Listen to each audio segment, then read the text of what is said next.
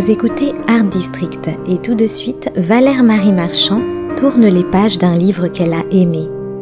C'est la chronique au fil des pages.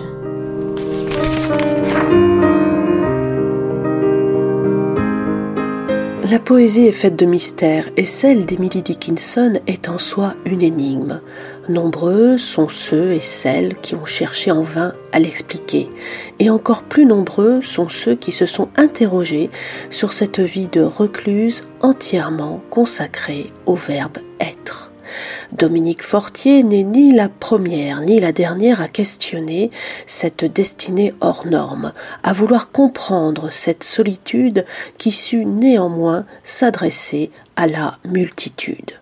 Son livre, Les villes de papier, paru aux éditions Grasset, a remporté le prix Renaudot de l'essai, un prix totalement mérité, à en juger par le style très littéraire, par la justesse et la profondeur de sa réflexion et l'angle d'approche résolument transversal de cet ouvrage. Dominique Fortier réussit à renouveler le regard qu'on pourrait avoir sur l'œuvre et la vie d'Emily Dickinson. C'est en effet à partir des lieux où elle a vécu qu'elle reconstruit bribe par bribe et quasiment d'une heure à l'autre l'intériorité de cette femme morte dans la maison où elle vit le jour.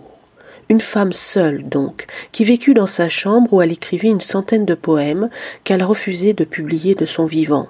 L'étrangeté d'une telle existence, d'une telle poésie écrite quasiment à main nue, tient à si peu qu'il fallait tout le talent, toute la sensibilité, toute la patience aussi de Dominique Fortier pour en venir à bout.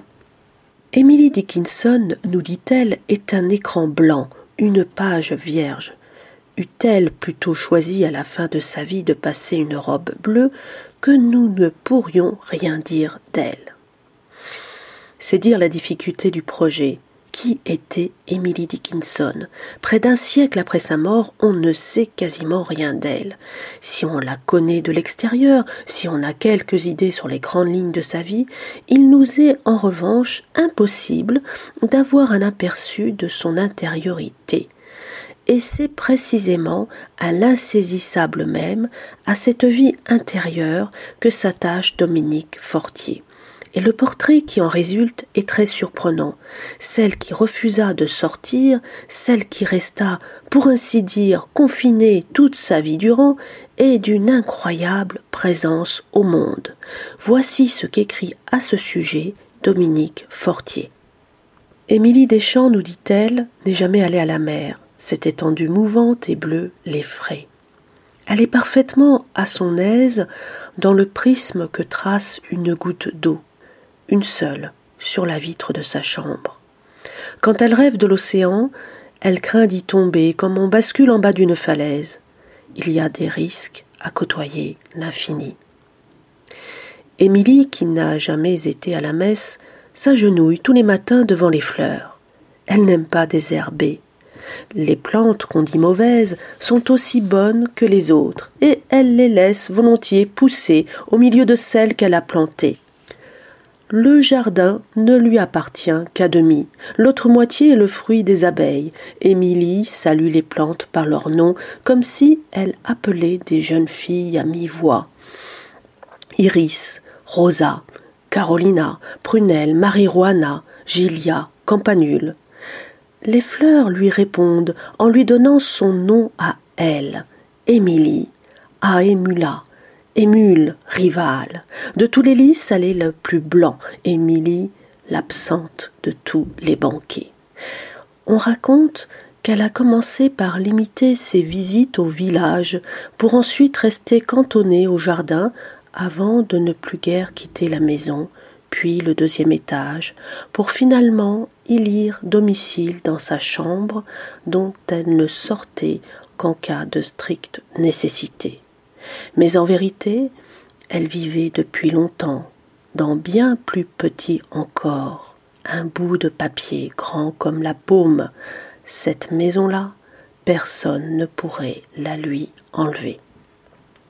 Et Dominique Fortier de préciser ensuite qu'Emily Dickinson est au confluent de deux éternités, l'été disparu, l'hiver à venir. Il lui faut, nous dit-elle, se tenir bien immobile, tête haute, pour ne sombrer ni dans l'un ni dans l'autre, mais continuer d'avancer à pas prudents sur le fil d'un brin d'herbe. Vous l'avez compris, si Dominique Fortier restitue si bien la présence d'Emily Dickinson, si elle se met si facilement au diapason de cette vie en sourdine, c'est qu'elle est aussi, à sa façon, une traductrice de l'intraduisible, une exploratrice de l'imperceptible, une voyageuse de l'indicible, une parolière de l'instant qu'elle décline selon un prisme très personnel. Et pour ce faire, elle s'accompagne d'objets témoins et d'une signalétique à lire entre les lignes. Il y a par exemple cet herbier du quotidien qu'Émilie confectionne au jour le jour et qu'elle illustre de poèmes. Il y a encore ce mystérieux kaléidoscope, l'un des rares cadeaux qu'Émilie a reçus des mains de son père ce semblant de longue vue qui lui fait prendre conscience de l'inconsistance du monde qui nous entoure et de l'incroyable fluidité des apparences pour qui sait seulement les voir. D'abord, nous dit-elle, elle ne distingue rien que des taches de couleurs dénuées de sens, puis ces couleurs s'organisent pour devenir des fragments juxtaposés, à la manière de joyaux translucides.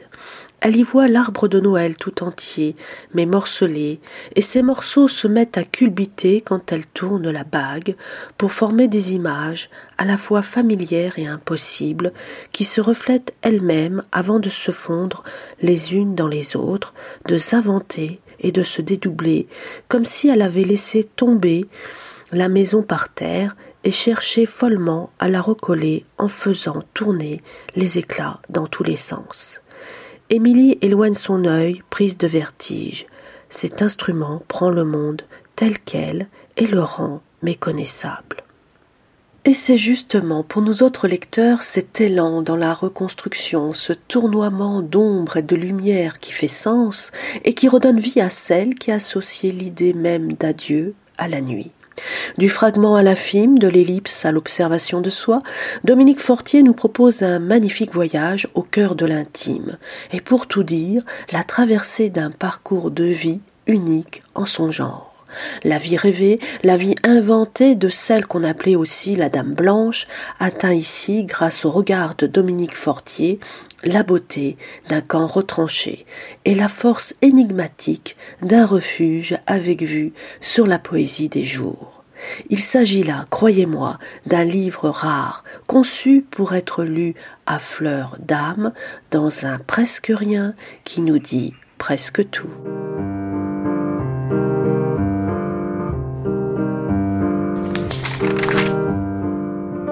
C'était Au fil des pages, la chronique littéraire de Valère Marie Marchand sur Art District.